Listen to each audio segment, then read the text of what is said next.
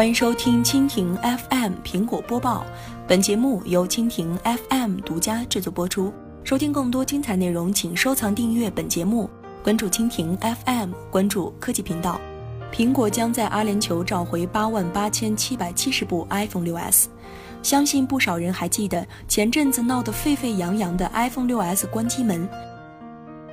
十一月二十号，苹果中国官网公布 iPhone 6s 意外关机问题计划，为部分出现问题的设备免费更换电池。现在，苹果开始在国外推出了这一计划。阿联酋经济部本周一宣布，将与苹果展开合作，为可能存在问题的八万八千七百部 iPhone 6s 更换电池。阿联酋经济部表示，二零一五年九月至十月期间，在中国生产的 iPhone 6s 存在非正常关机现象。此次将召回更换电池的设备，正是来源于此。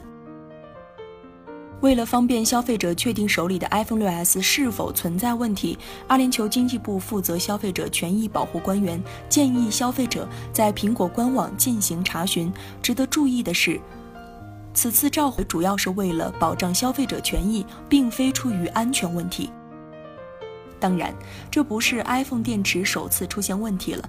早在2013年，苹果便召回过部分 iPhone 5。这部分 iPhone 5可能会突然出现电池续航时间变短的情况，或需要较频繁的充电的情况。目前，大部分的数码产品采用的都是锂电池，这种电池在过去几年中带来了不少麻烦。不仅苹果如此，其他品牌也不能幸免。去年备受关注的三星 Galaxy Note 7爆炸事件便与电池有关。以上就是今天的苹果播报，更多精彩内容尽在蜻蜓 FM。